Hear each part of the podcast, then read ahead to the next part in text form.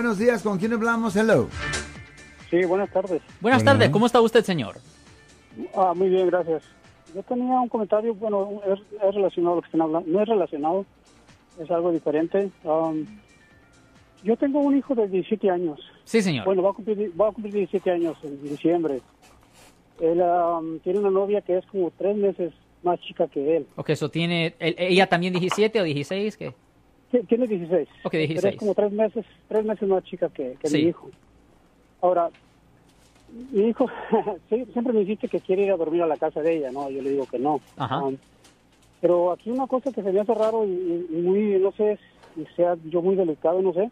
Sí, ajá. Ellos hace como unos dos meses fueron a un concierto a View. Sí, señor. Entonces, eh, lo que me dijo él es que la mamá de ella le rentó un cuarto para que se quedaran ahí. Ok. Yo quiero ver en cierto punto legalmente qué tan correcto es eso o, o, o si mi hijo se puede meter en problemas por eso. Oh, well, eh, ok, so hay una combinación de cosas aquí. Primero, la mamá teóricamente ah, le pudieran presentar cargos a ella Oh, por contribuir a la delincuencia de un menor de edad. La, mucha gente no realiza esto. Yo sé que la gente va a escuchar eso y va a haber gente que va a pensar que esto es una cosa ridícula, pero esta es la ley. Ah, es ilegal tener relaciones sexuales con alguien que no tiene 18 años, incluyendo si la otra persona también no tiene 18 años. So, teóricamente, a las dos personas les pudieran presentar cargos penales.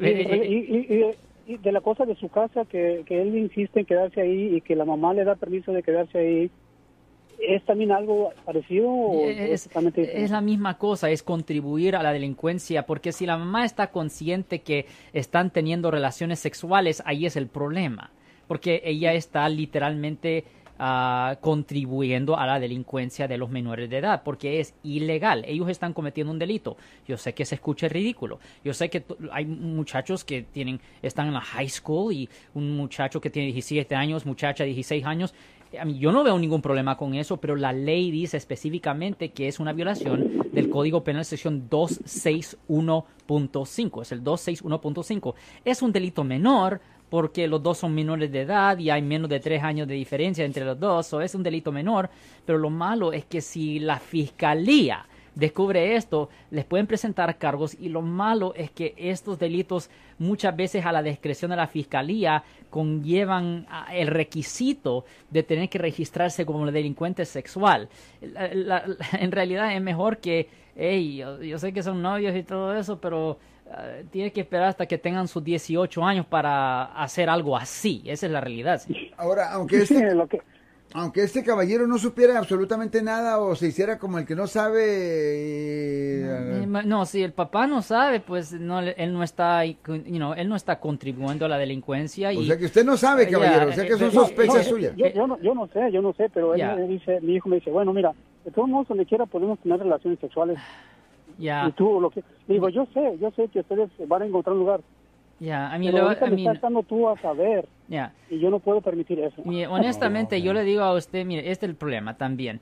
Es que cuando, um, you know, cuando le presentan cargos y son juveniles, recuerden que los padres son los que son responsables para pagar la, lo económico, porque hay multas y todo eso, eso. Es, no, mire, a mí usted, y eso es lo malo, eso es lo malo, que usted puede hacer todo posible para parar a su hijo de hacer esto, pero si él comete una falta, aunque usted trate de pararlo, usted va a tener que pagar el- la parte económica y ese es eh, y ese es el, el desastre aquí y yo creo que esto no es justo Ahora, pero lo que me preocupa Sí. de, de esto es que él tiene DACA y se puede meter en un problema. Oh, my ya God. la situación ahorita. si yo estaba bajo la suposición que era un ciudadano, oh my God, no. No, si él no, tiene. DACA, él tiene que parar esto inmediatamente. Esto lo Ok. tiene que parar inmediatamente y le debe de dejar saber a su hijo, hey no, hey muchacho, para esto porque vas a perder, ah, posiblemente vas a perder su estatus migratorio y adiós amigos. Like, no, solo por esta relación, mire, Yo- espere yo- yo que se padre, espere. ¿Qué puedo ir y decirles a los padres? No, hey, espérese un año y medio hasta que la muchacha tenga sus 18 años y ahí pues, ahí ya no hay ley contra esto. ¿Me entiendes? Hey, para los sexos, que, que salgan, que, you know, que vayan a las películas, eso no hay problema. Pero ya, pero de irse a la cama, no, no, no, no, no, no, no puede hacer eso hasta que los dos, hasta que los dos tengan 18 años, hasta que los dos tengan 18 años. Bien, gracias. Ya, pero dé- déjela saber. E- Es, lo que le acabo de decir ahorita, señor, está en YouTube y está en, ah, en Facebook. So, si él no le cree a usted, eh, que vea la, la página de YouTube para que él escuche esto, honestamente, No, ese, señor. ese era, ese era mi punto, porque yo quedé de llamarle a él primero para que lo escuchara usted. Ya, no, ya, porque yo sé, muchas veces personas... Ya no hay tiempo. ya no hay Sí, tiempo. muchas veces personas han llegado a mi, a, a mi oficina y dicen, ya, traje a mi hijo para que te escuchara a usted directamente porque no me cree a mí. No, y, es una cosa triste. Yo, esto se, mire, esto se escucha ridículo. Lo que voy a decir ahorita se escucha ridículo, pero es la verdad. Yo tuve un amigo años atrás que cuando él tenía 10 años, escuchen esto, este, es- es- es estúpido, es ridículo. Cuando él tenía 10 años, él tocó a una niña que tenía 8 años. Él tenía 10 años. Él tocó a una niña de 8 años. Cuando él solo tenía 10 años, le tocó la parte privada a la niñita. Ella, él solo tenía 10 años y ella tenía 8 años. Desde ese momento, él se, aunque era juvenil, era un, una niñita, era un niñito, 10 años. Desde ese entonces se tuvo que registrar como un delincuente sexual por vida y ahora que ya Oh, tiene 40 años se tiene que registrar todavía por algo que hizo cuando tenía 10 años. Es ridículo, pero esa es la ley. Esa es la ley, es ridículo. No, Eh, don't do muchas, it. muchas gracias.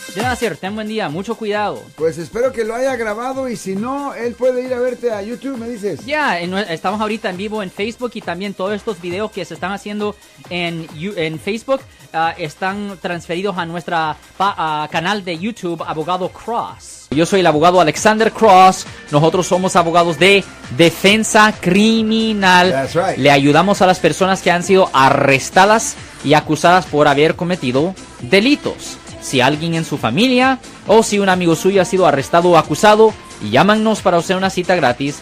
Llámenos para hacer una cita. Ese número es el 1-800-530-1800. Estamos aquí en toda la área de la Bahía. 1-800-530-1800. Y como siempre, por casos criminales, casos penales, damos la primera cita gratis en nuestra oficina. Siempre estamos aquí todos los martes y viernes a las 12 y 35 respondiendo a sus preguntas con respecto a los casos penales. Y también nos pueden hacer preguntas en nuestra página de Facebook Live.